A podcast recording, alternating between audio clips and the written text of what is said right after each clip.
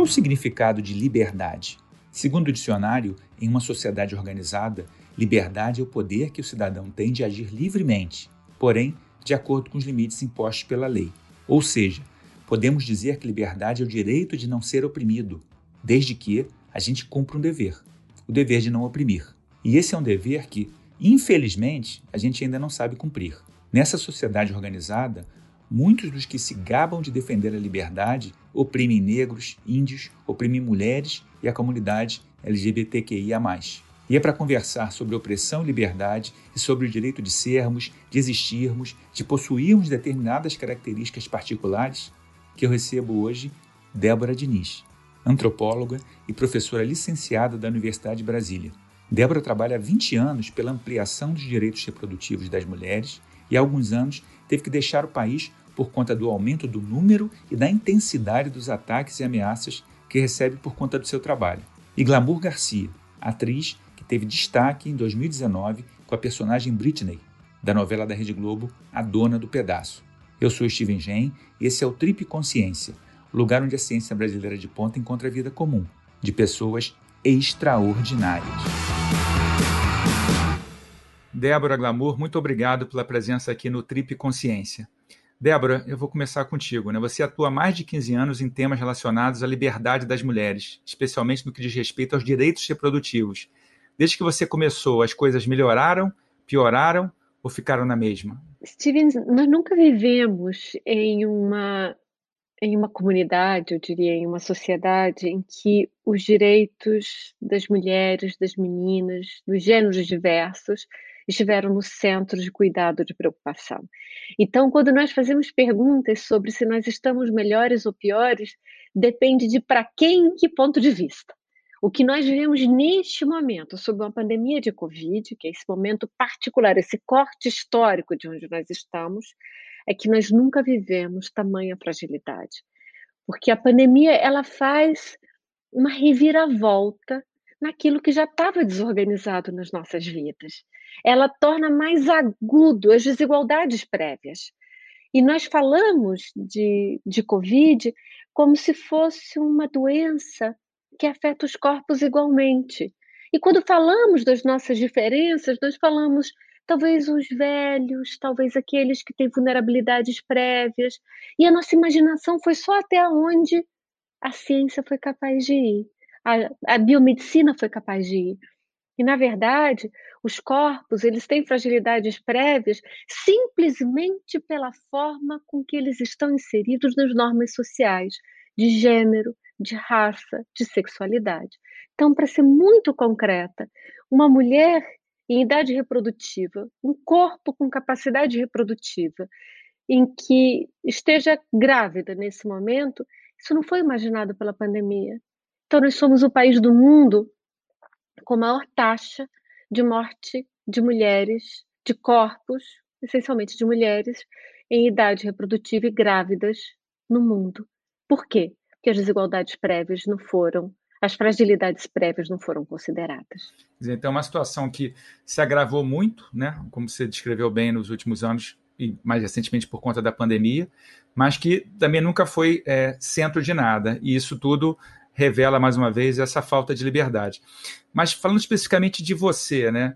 Eu acho que você teve um, um, um episódio né, muito marcante que você também teve o teu direito de ir e vir limitado, né, recentemente. E quando você decide pelo exílio? Eu, eu digo que eu vivo de esterro. O exílio é uma categoria política e jurídica que exige uma série de configurações específicas. O que eu vivo nesse momento é a impossibilidade de me aterrar da onde eu me considero que pertenço e dos meus vínculos. E o que, que acontece? Acontece que é uma espécie de terrorismo doméstico, essa é uma categoria que vem circulando, né? Mas que é um terrorismo, uma perversão de baixíssimo custo, Stevens. Eu sou uma professora universitária que faço pesquisa, produz o conhecimento, que é engajado no mundo. Eu não consigo fazer nenhuma pergunta que não diga qual vai ser o impacto para a vida das pessoas concretas. E a mim, especialmente, eu repito, são as mulheres e as pessoas de gênero diverso. É isso que, aonde está a minha agenda de pesquisa. E ela esteve sempre na questão do aborto, dos direitos reprodutivos, dos direitos sexuais. Isso, quando eu conto a história dessa maneira, parece que eu estou explicando como fazem os odiosos, que é me perguntarem: mas por que falar de aborto? A minha pergunta é por que odiar tanto quem produz conhecimento sobre os efeitos da criminalização do aborto no Brasil? Mas o que aconteceu comigo é, é um terrorismo de baixo custo.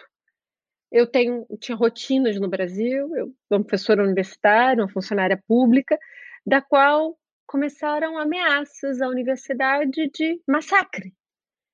Ameaças de que se eu retornasse à sala de aula, os alunos correriam risco. Eu tenho um dever primário que é o dever de cuidado, não só a mim, mas as pessoas às quais eu tenho responsabilidade como uma docente. Então, se você me perguntar, eles iriam matá-la? Nenhum nem você sabemos e ninguém sabe. E é assim que opera um terrorismo de baixo custo. Ele faz uma introjeção do pânico, uma introjeção do medo, da qual a vítima passa a ser um objeto de perturbação à convivência pública. Então, aqui a pergunta não tem que ser o que eu fiz para isso, porque essa é um equívoco de como contamos a história, né? É o que o que fazem essas pessoas e o que se instaurou no país. E aí eu volto para sua pergunta. Talvez a sua primeira pergunta, eu a responda talvez com muito mais realismo agora. Nós estamos talvez muito piores do que em qualquer momento anterior, porque agora nós temos um regime de Estado e de governo da vida que são as políticas que nos governam, que são abertamente, marcadamente contra as mulheres, contra os grupos de gênero diverso e são antigênero. Então, eu sou apenas uma das expressões desse regime odioso que persegue gênero. Desculpe eu insistir nesse ponto, porque eu acho que, né, conversando com você, que é uma pesquisadora, o olhar né, do, do Brasil, da situação brasileira, é, você tem vários ângulos para olhar isso. Uma coisa é quando você está aqui. Quando você chega, quando você saiu, né? Como é que você começou a olhar o teu olhar, né, de fora, fisicamente, né, geograficamente de fora do Brasil? Como é que foi esse teu primeiro olhar depois que você saiu do país e continuou olhando o, o Brasil de fora? Assim, você teve alguma mudança de percepção? Quer dizer, a situação piorou quando você olha de fora ainda mais do que quando você olha de dentro? Eu tenho essa curiosidade em relação a essa tua trajetória, essa tua mudança, né? Há um, um dentro-fora, dentro, desde o desterro, né? Que eu nunca estive tão intensa no debate público brasileiro, com a possibilidade das redes sociais, mas eu não estou em corpo presente, né? Mesmo antes da pandemia. E esse lugar de fora, como quase uma brasilianista nesse momento, uma latinista que pensa a América Latina, o Caribe, nós somos o laboratório do mundo nesse momento do autoritarismo antigênero. É, o, o governo que nos. o poder político que nos governa, ele se rege por um olho de um redemoinho, que desde sempre teve gênero como uma das questões centrais. Então, se há o encontro de forças políticas muito diversas contra as liberdades, em que se unem armamentismo, militarismo, a coisas que nós dissemos, como é que se encontram para essa configuração política? Houve desde sempre a emergência dessa ordem política, um núcleo silencioso que era contra gênero. Com a mudança do governo do, do, sistema político, especialmente nos Estados Unidos, o longo dia seguinte somos nós mas um longo dia seguinte de combinação de um autoritarismo político com raízes autoritárias, patriarcais, racistas, que configuram ah, o estado de coisas no Brasil. Então, nós somos o laboratório do autoritarismo, mas um autoritarismo patriarcal. Perfeito, Débora.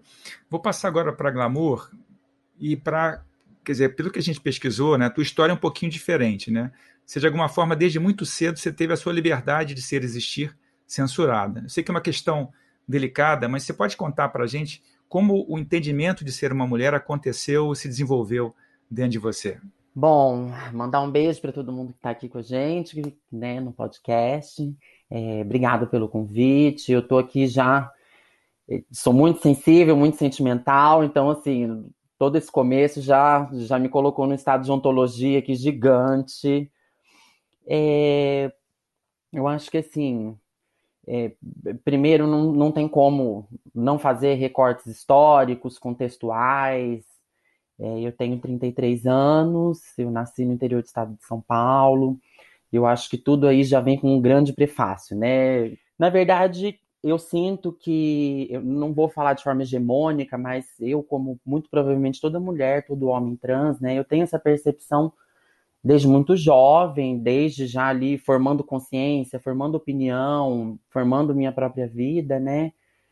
Mas vou puxar um pouco da fala da Débora, né? Esse estado extremo de violência autoritária que a gente vive sempre criou em mim é, não sei se um senso de proteção, não sei se um senso de sobrevivência. É, eu ainda estou criando a terminologia correta em relação a isso, mas é, eu sabia que era impossível em determinado momento é, ser cidadã, ser, né? Acho que começar daí, né? Basicamente ser.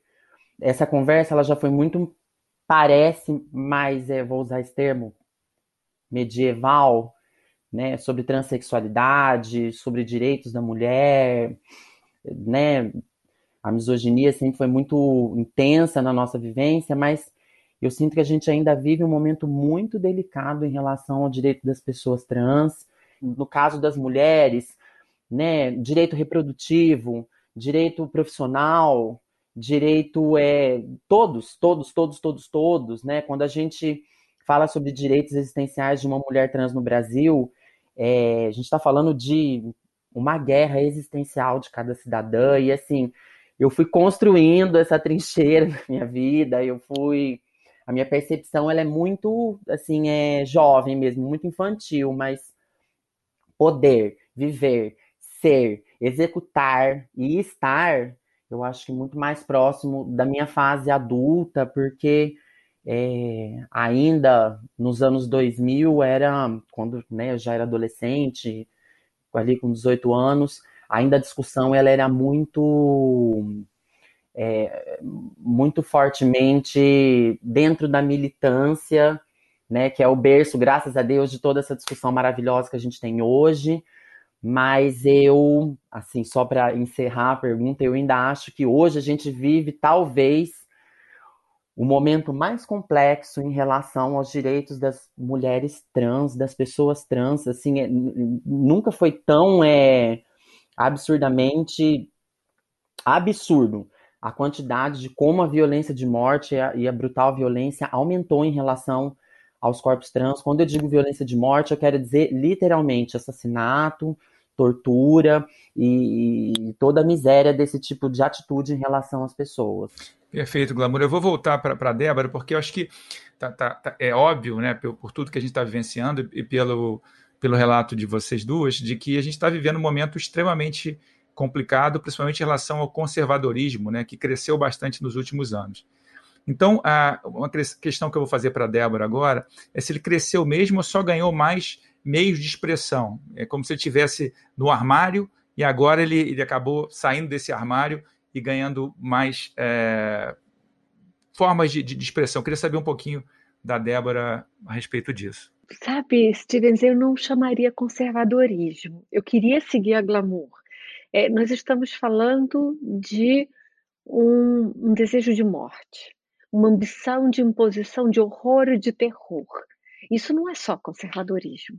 A misoginia é muito mais do que isso. A homofobia, a transfobia é muito mais do que isso é, é, uma, é uma força virulenta de matança e de destruição, e que precisa impor nos corpos o seu código de ódio.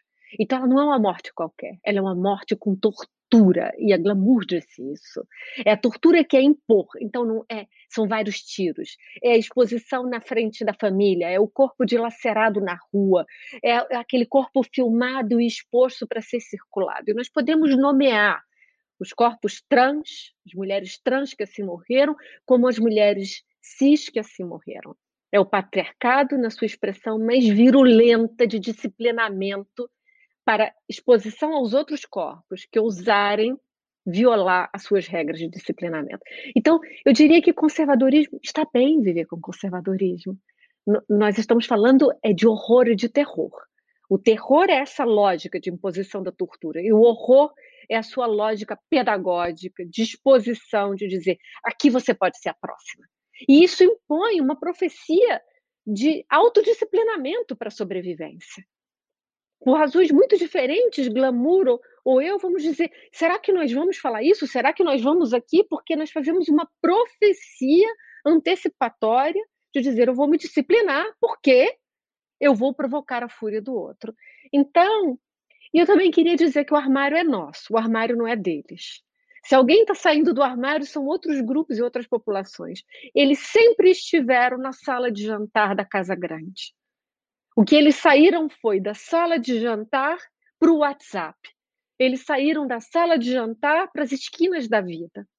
Mas eles sempre existiram, porque a sala de jantar da Casa Grande nunca se silenciou sobre o ódio às mulheres e às pessoas de corpos de, de gênero diverso.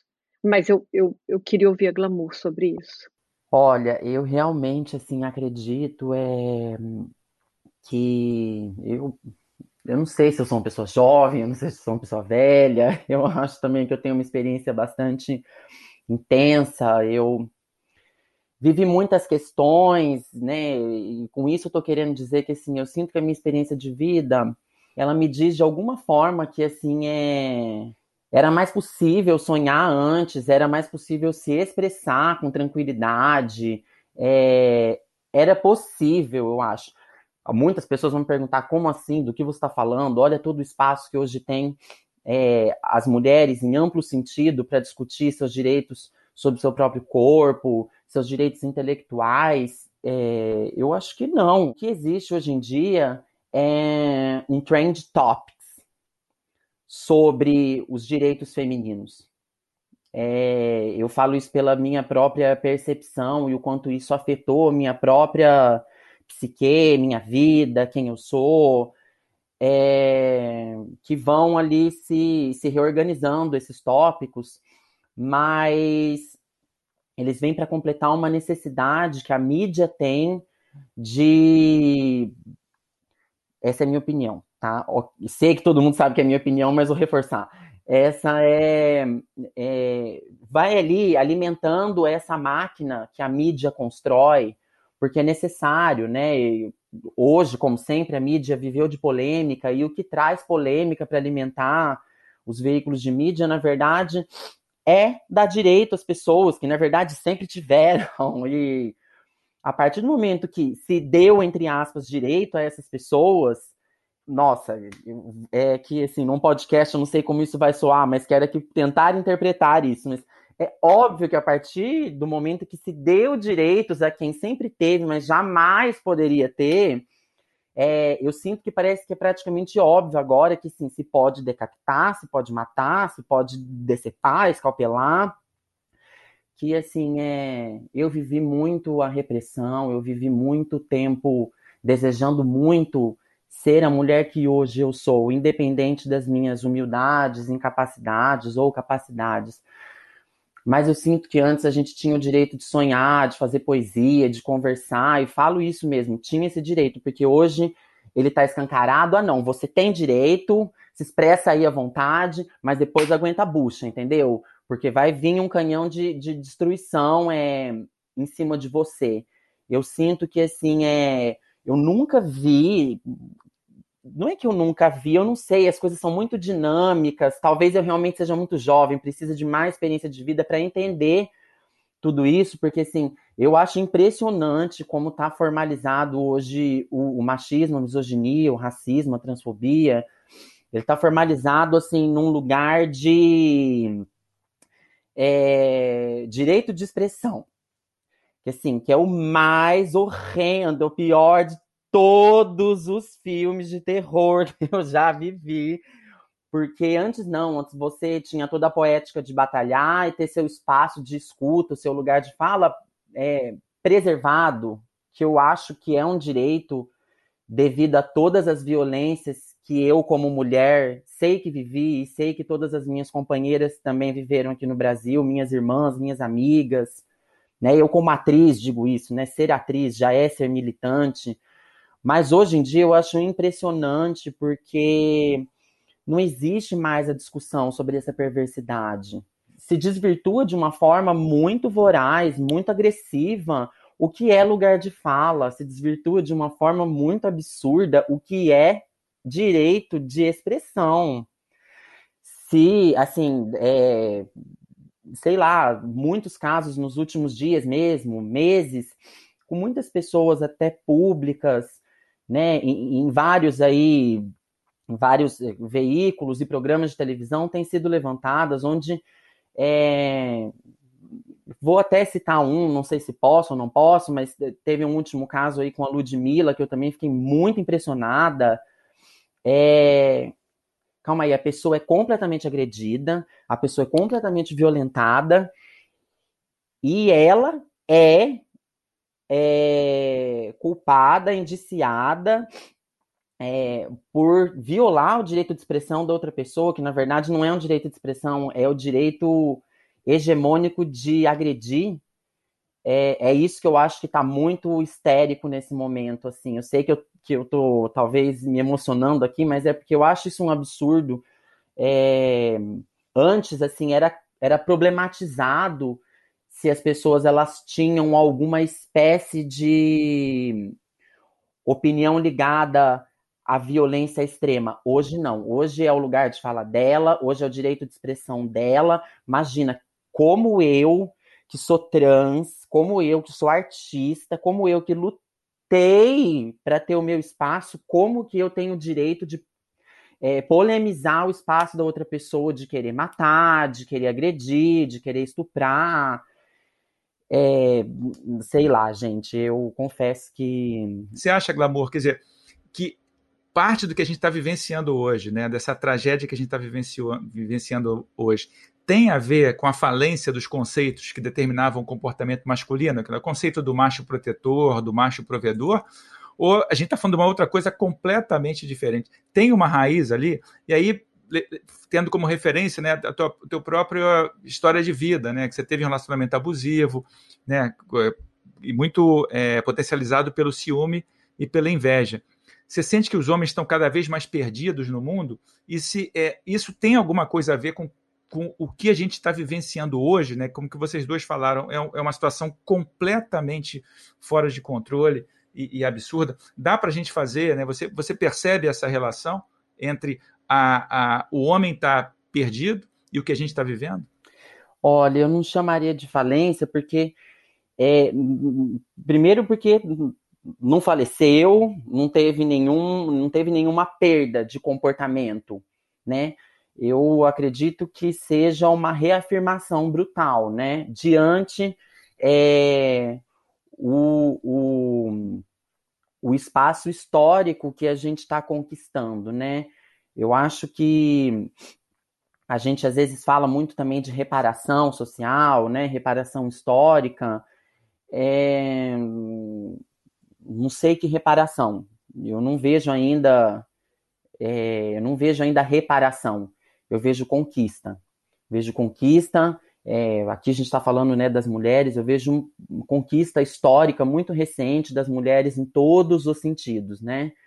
E eu acho que essa conquista ela produz uma onda de reafirmação brutal. Eu não vejo falência, não. Eu vejo a partir do momento que nós mulheres, de forma histórica, estamos nos reposicionando, nós estamos colocando, eu sinto, pelo menos eu tento fazer isso na minha própria vida eu sinto que com muita paz e muito carinho, estamos abrindo um espaço de discussão de valores, de atitudes, de posicionamentos, é, de direitos, de espaços, de falas. Eu sinto que nós, mulheres, num, num lugar tranquilo, estamos tentando abrir um, um, um diálogo, né, com todos os possíveis participantes, mas eu acho que tem uma histeria aí do papel principal que, que, que fica muito histérico, fica muito violento, fica muito. É, fica muito. Ah, eu, eu não sei, eu, não, eu gosto de renovar sempre a minha esperança, a minha fé, minha alegria, mas realmente, quando eu penso, eu não penso em falência, não, eu penso numa forma muito brutal de reafirmação. Perfeito. Débora? É, eu seguiria glamour e eu gosto muito da alegoria que, que, que você fez do papel principal, né? O, qual é o papel principal que está sobre disputa aqui? Eu diria que dentro desse grupo, os homens, nós estamos falando de um subgrupo, que são os que vivem o ressentimento de não serem os patriarcas, os machos os patriarcas. Então, é deles que nós estamos falando, né? Se nós estivéssemos falando de todos os homens, nós viveríamos uma situação de impossibilidade total, de anomia, de, de existirmos nós duas, né? Nós vivemos em um estado que pode haver medo, pânico e mais ainda para os corpos como o de glamour, mas, mas há alguma forma de encontro com alguns homens. Com alguns não há, e aí nós vamos, a minha minha provocação é falar quem é ele? Quem é ele que está representado hoje, inclusive nessa figura do presidente da República, que ele representa esse papel. É o macho patriarca, em que vive em um estado permanente de um ressentimento, que eu talvez também é, estranharia a palavra falência. E ressentimento do quê? Ele sonhou que ele tinha uma expectativa de herdar as vantagens do patriarcado. Não importa que lugar ele estava, mas ele, ele iria executar essas vantagens herdadas a ele. Era um sonho de poder e de hegemonia, que é de uma hegemonia aos corpos, que transforma em propriedade, em sua propriedade. Por isso que a violência contra as mulheres, as meninas, os corpos trans é tão intenso, porque é feita uma desapropriação de uma propriedade. E aonde ele se basava para esse sonho, para essa expectativa de, um, de ser um patriarca em uma falsa narrativa sobre que os nossos corpos são uma natureza. E por isso que os corpos trans são tão provocadores, tão insuportáveis e transformados em abjeção para o patriarca ressentido. Porque ele desafia a naturalização de uma natureza, as mulheres na casa, as mulheres na cozinha, as mulheres não sei aonde, e os machos não sei onde. Então, essa é. Ele, ele, esse corpo emerge como abjeção porque o desafia na sua no seu dado natural de que haveria uma natureza que assim nos faz de tal forma, né? Perfeito. E que passa inevitavelmente tudo que a gente está falando pela, pela internet, né? Não tem muito como a gente é, não imaginar uma, uma amplificação de tudo que foi dito, desse revanchismo, dessa, né, dessa, desse macho que busca né, se reposicionar, se não houvesse talvez isso amplificado pela, pela internet. E aí, Débora, eu te pergunto também como que a gente pode pensar em regulamentar, em controlar as redes sem infringir a liberdade, né? E como construir um ambiente online mais saudável sem censurá-lo, né? Aí é isso passa, obviamente, pelo trabalho online, mas também pelo trabalho offline e um trabalho que a gente combine isso. Como, é, como é que a gente poderia começar a discutir né, ou a regulamentar o papel das redes em tudo que a gente está vivenciando hoje em dia, principalmente no Brasil? Na verdade, quem hoje regula e para quem regula? Né? Até antes de nós chegarmos no como. Porque hoje há formas de regulação mas que são feitas pelas próprias empresas, pelo próprio capital privado, pelas próprias organizações, baseada nas suas próprias normas. Então a pergunta hoje é quem regula e para quem? Então, esse quem regula hoje, a resposta é óbvia: regula em torno do capital, daquilo que vai gerar maior lucro. E nós temos evidências abundantes de quando são, por exemplo, quando o presidente Trump fazia suas atrocidades, ele chega a ser banido das redes. O presidente Bolsonaro já fez várias. O presidente das Filipinas já fez várias. E, e o que, acontece nessa geopolítica do mundo que os belos princípios de regulação do Twitter, por exemplo, não vão derrubá-los? Porque há interesses de pressão de capital, de comunidade. Parece é, uma explicação é, gigante, mas é simples assim. E nós vemos também que há normas de gênero. É, eu, eu sugiro hoje ver uma publicação, recentemente, esses dias, né, uma publicação, inclusive da, da Trip, em que vai mostrar a representação dos mamilos das mulheres e dos homens no Instagram. Quando são os corpos das mulheres, ele é banido, porque é um corpo proibido de ser exibido. E aquele corpo que é definido pelo algoritmo como um corpo que não é de uma mulher, ele pode ser exibido. Então, há normas de gênero, há normas que vão agradar o patriarcado, há normas que vão agradar a, o capital. Então, a pergunta é: quem hoje regula? Hoje ele é regulado por interesses privados e que não são coletivizados e submetidos ao debate público. E ele regula para quem? Ele regula para aqueles que têm o poder de controle do capital e das normas de gênero. Porque as duas coisas não estão separadas. O capitalismo e o patriarcado eles estão entranhados, como com o racismo, a colonialidade do poder. Então, a minha pergunta, Steve mais, é dizer: a gente não precisa chegar nesse medo de falar em censura. Nós precisamos falar de processos civilizatórios mínimos para considerar que as redes são espaço público. Nós estamos disputando espaço público. Quando o então primeiro presidente da presidente, ministro da Educação do governo Bolsonaro me bloqueou é, do Twitter, eu judicializei. Eu judicializei porque eu acredito que eu tenho direito à participação política.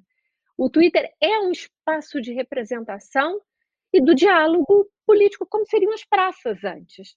Esse é o debate democrático e nós temos elementos suficientes disponíveis na nossa ordem política para sim lê-los antes de falar em censura. Nós sabemos como regular o ódio, nós sabemos como regular participação política. Essas são as perguntas. O que eu queria ver é que quem regula é, é o processo democrático e não as empresas privadas. Interessante você falar isso. Eu estou lendo aquele livro sobre a Jennifer Doudna, né, que uma pesquisadora descobriu uma técnica de engenharia genética chamada CRISPR.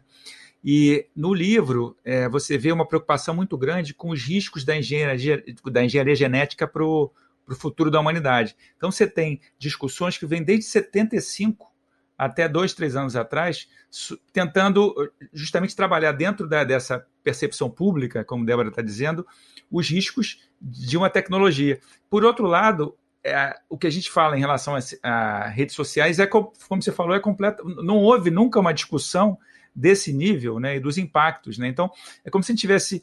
A, o, o, o, público no, o, o, não conseguiu mexer, porque na verdade aquilo já nasceu de certa maneira é, com é, privado, né? Não sei se tem, se você vê um pouco disso também, né? Há estudos, estivendo mostrando que, na verdade, na emergência das redes sociais, elas surgiram com outros valores a, a conduzindo. E que, inclusive, ideias sobre privacidade, sobre intimidade, eram valores importantes e reconhecidos na sua emergência, né? E que, em algum momento, houve uma sobreposição disso a transformar, inclusive nós mesmos, os nossos comportamentos em uma mercadoria. E esse é o momento de que há um giro de transformação, de que nós perdemos alguma coisa no curso de participação política desse processo e ele é dominado pelas próprias empresas. Mas eu não abdicaria que nós perdemos todo o curso da história. Eu diria que as perguntas recentes, inclusive em democracias sólidas, do que representou a desregulação das redes sociais, fez essa pergunta estar na mesa de debate, né? na mesa de debate sobre como nós vamos é, fortalecer a democracia com a existência das redes sociais. Perfeito. Aí, sobre a questão de, de fortalecer a democracia, no episódio anterior nosso aqui no Trip Consciência, o, o ator e escritor Michel Melamed disse que tinha certa preguiça das redes sociais até ele entender que ali é um campo importantíssimo de batalha, né? E você parece que você teve uma, uma, uma, uma né, um movimento parecido né? e começou a atuar mais é, de uma maneira mais forte né, nesse campo. É, como tem sido a tua experiência dentro das redes sociais, né, do ponto de vista não só da, da, da, da discussão democrática, mas também de lidar né, com, com bots e, e, e violências também? É, a minha decisão por entrar nas redes sociais, eu só entrei quando eu tive que sair do país, né? Eu sempre gostei de gente, eu gosto das pessoas, eu gosto de estar perto delas. Eu não podia mais estar, né? Que o corpo passava a ser um corpo é, radioativo aos outros. Aonde eu ia, eu levava risco às pessoas ao meu redor. Mas eu queria estar com as pessoas. Então, eu me aventurei, quase aos 50 anos, dizer vou abrir uma conta no Twitter, vou abrir uma conta no Instagram, vou fazer, eh, vou dar aula aos domingos no Instagram. E eu descobri um, um lado de horror, claro que tem um lado de horror, mas é, mas eu descobri um lado absolutamente espetacular da possibilidade de encontrar pessoas que nem no exercício da imaginação eu encontraria. Então, todos os dias é um exercício de fazer uma balança de que lado da humanidade eu quero olhar, né? E eu olho para uma multidão que eu, que eu aprendi coisas que os meus títulos e os meus anos de universidade não tinham me ensinado. E eu aprendi seguindo a glamour, eu aprendi seguindo. Eu posso fazer uma lista de pessoas aqui que as formas de saberes das quais eu tinha contato não me ensinaram. Agora, eu não tenho nenhum romantismo, tá, gente, sobre o que são esses espaços. E tenho é, igual ousadia para disputá-lo. Então, esses são espaços que exigem ousadia. E eu quero estar junto de outras mulheres da minha geração a dizer: esse espaço também é nosso. E o Twitter, para mim, ele é um espaço de terra sem lei e dos homens. Então, eu estou lá. E, e descobri que o Instagram é um espaço das mulheres nas suas diversidades e que eu também quero estar lá. Maravilha. Glamour, como é que você se relaciona através das redes sociais? Você, você curte? Você é mais ativa no, no Instagram, né? Como Sim. foi até lembrado agora pela Débora. Eu sou mais ativa no Instagram, mas assim, estou vivendo um, um um processo de transformação dessa, dessa minha participação nas redes, da minha presença. Já fui muito mais é, presente no próprio Instagram do que eu sou hoje. É um, um, grande espaço de fala, eu adoro, eu sou uma pessoa muito carinhosa, eu adoro receber o carinho, adoro dar carinho, na verdade. É como eu tento utilizar de forma bem clara minhas redes sociais, dar carinho muito, receber carinho. Claro que também fazer, quando possível, é, os meus princípios bem claros, mas eu vivi muitos processos de perseguição e violência através das redes sociais que acabaram me afastando muito do meu próprio contato com pessoas que eu amo, com pessoas que eu passei a amar, com pessoas que eu não conhecia e passei a conhecer. É, então, eu ainda é, eu ainda estou bastante. Eu, eu, vivo uma dicotomia é, existencial em relação às redes sociais, né? Então, eu acho que também vem muito com, né, com, com uma pergunta que você fez agora há pouco para Débora, né, de como organizar, né, como estruturar esse espaço de discussão, esse espaço de liberdade, esse espaço de possibilidade. Eu acho que realmente é uma coisa muito mais cultural nesse momento do que nunca foi, né?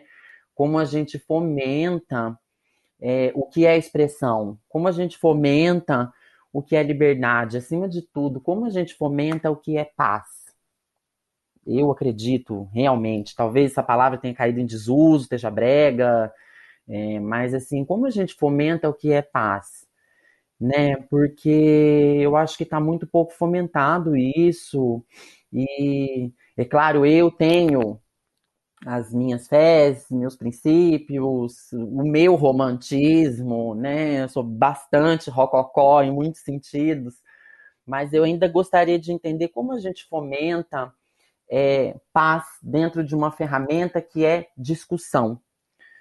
Porque eu acho que é muito embrionário mesmo, porque não digo a regulamentação, mas a não discussão do que é paz, expressão, violência, ela vem de forma muito brutal e assim é, é muito estranho o quanto você, é, é, o quanto se expressar de forma sadia e pacífica ainda é muito mais arriscado do que agredir e violentar, né?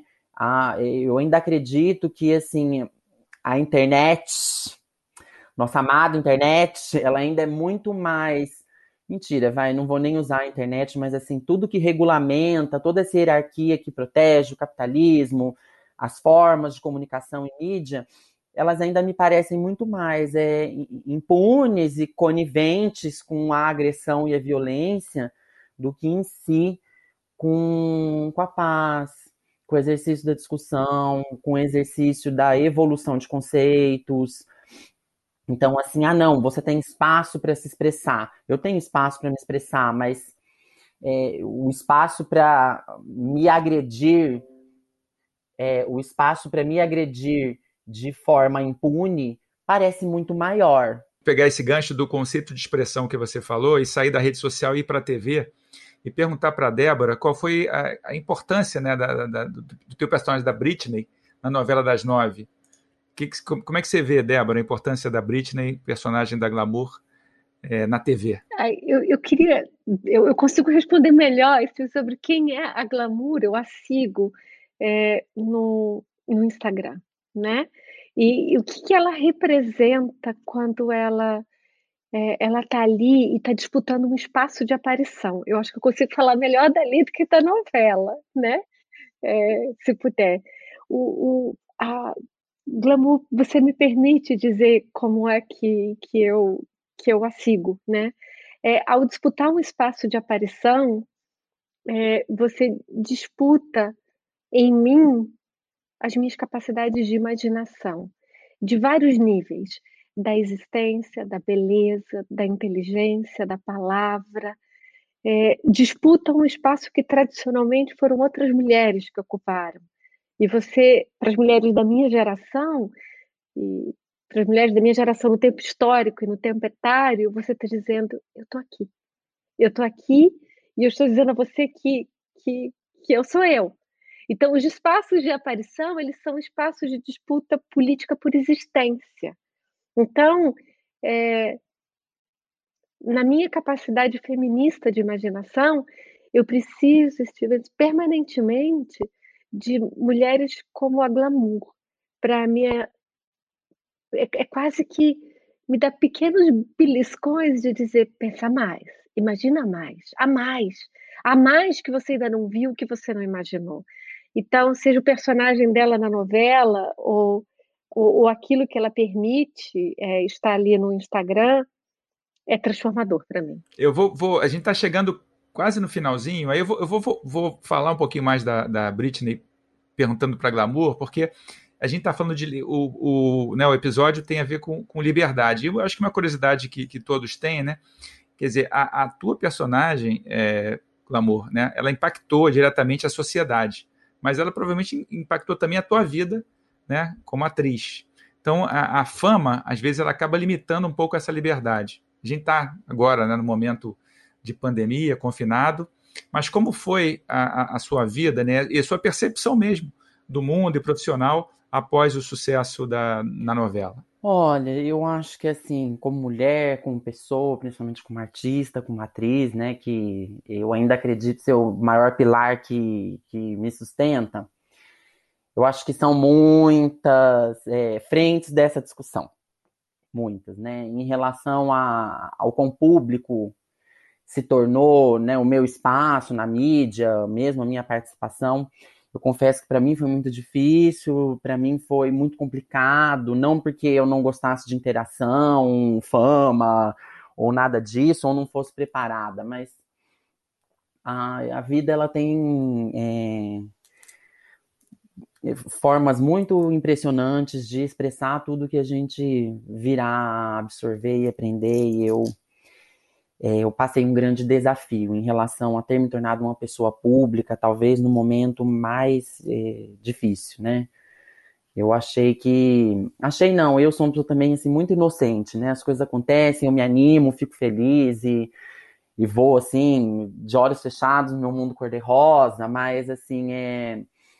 Cor-de-rosa tem vários tons, né? E eu sentimentalmente, pessoalmente, eu fui sufocada por uma avalanche de acontecimentos que eu jamais, nunca seria capaz de controlar, né?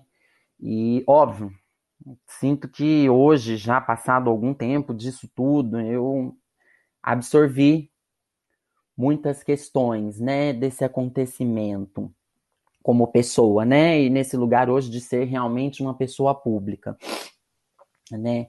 E eu separo isso de ser atriz, né? Eu acho que a atuação é uma arte muito ampla, é uma produção de conhecimento, acho que das mais é, interessantes e irreverentes que existe desde o começo da humanidade, desde quando começou a se formular como produção de conhecimento. A atuação ela vem como uma produção de conhecimento do ser humano sobre o ser humano, né? No lugar mais reflexível possível que existe é quando o ser humano utiliza a sua própria existência física para refletir sobre si mesmo, né? Então, eu acredito que de forma, primeiramente, é eu acredito que na vida de toda atriz, todo ator, o impacto de uma personagem sempre é maravilhoso. É, o impacto da Britney para mim foi gigantesco, porque no momento muito, muito, hoje eu consigo entender, talvez no momento mais delicado e mais trágico da minha vida, por incrível que pareça, eu eu pude ver, eu pude construir uma nova perspectiva, pude me empoderar, pude ver a história de uma jovem que não foi a mesma história que a minha, né?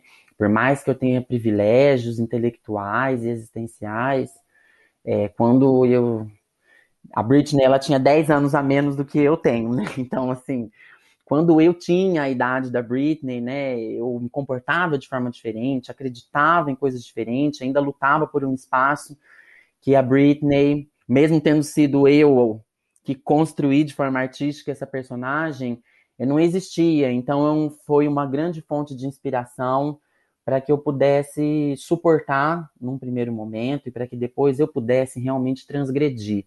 Digo transgredir a minha própria existência porque eu ainda venho de um tempo histórico onde é obrigatório ser submissa, é obrigatório ser sensual, é obrigatório é, ser uma série de coisas que algumas eu quero reforçar hoje em dia na minha existência, outras eu quero abandonar por completo, né? nunca foram voluntárias exatamente, né? foram a trajetória mas é o que eu mais amo e a minha entrega mesmo, meu maior orgulho é sim ser atriz, é poder estudar a produção de conhecimento que é a atuação, e realmente foi um, um auge criativo na minha vida poder ver que que a produção de uma personagem teve um impacto extremamente positivo na sociedade talvez muito mais do que na mídia, talvez muito mais do que na própria empresa na qual trabalhei.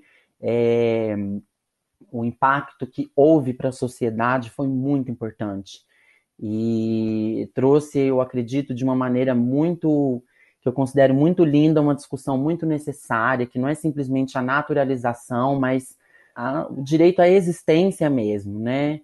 E eu também tenho né, no meu lado, não digo de vaidade, mas digo sim no meu lado como atriz, como pessoa que se construiu com essa linguagem. Eu fico muito feliz de ter alcançado lugares de prestígio muito, muito é, nobres, mesmo no momento mais obscuro da minha vida, no momento em que eu menos tinha capacidade de discernimento psicológico, discernimento sentimental, discernimento existencial, eu consegui florescer, eu consegui no intuitivo do que é a arte, no intuitivo do que é a atuação, eu consegui é, sobreviver, graças a Deus, com esse espaço que a arte sempre trouxe. Eu acho que meu maior feminismo é o teatro, é o cinema, é o audiovisual, é a poesia, é a literatura eu acredito sim que, mais uma vez, como já no passado,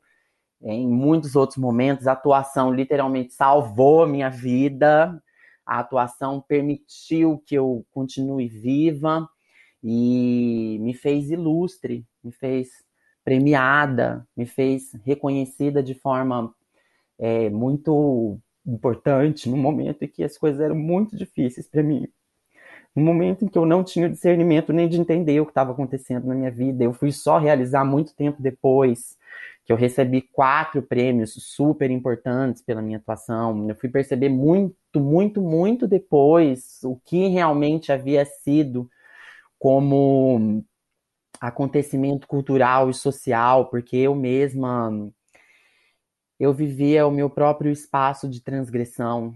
E hoje eu sei que ele foi muito importante eu recebo muitas críticas, eu recebo muitas né, críticas muito dolorosas sobre talvez não ter atendido a expectativas capitalistas de ser um ser humano, mas eu fico feliz de ver que a minha trajetória, que a arte está comigo, a atuação está comigo, e não só comigo, mas com todos. A atuação ela é capaz não só de produzir conhecimento, ela é capaz de produzir sensibilidade, a atuação é capaz de produzir uma discussão real e eu ainda acredito de uma forma muito sadia, de uma forma onde é, não é a intelectualidade que guia, mas assim é que eu sou uma pessoa muito sentimental, então não estou fazendo um juízo de valor entre razão, sentimento, nada disso, mas eu ainda acredito que é, a sentimentalidade ela tem um poder muito grande em relação à construtividade da nossa existência. Então, fico muito feliz de,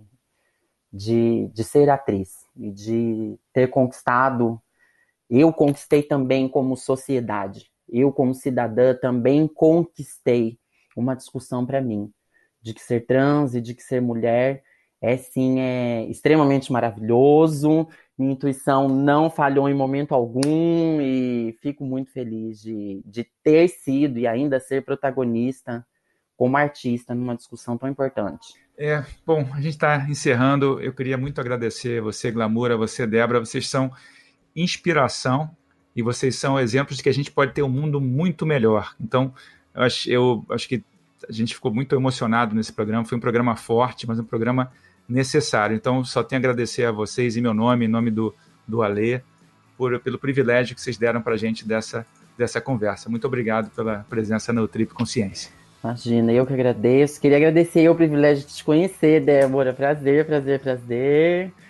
Uma pessoa super presente na minha geração, na geração de várias pessoas. Então, muito obrigada. Obrigada pelo privilégio que vocês me deram. Muito obrigada mesmo. E... Não, a vocês. Muito obrigada por terem me convidado, viu? Obrigado a vocês.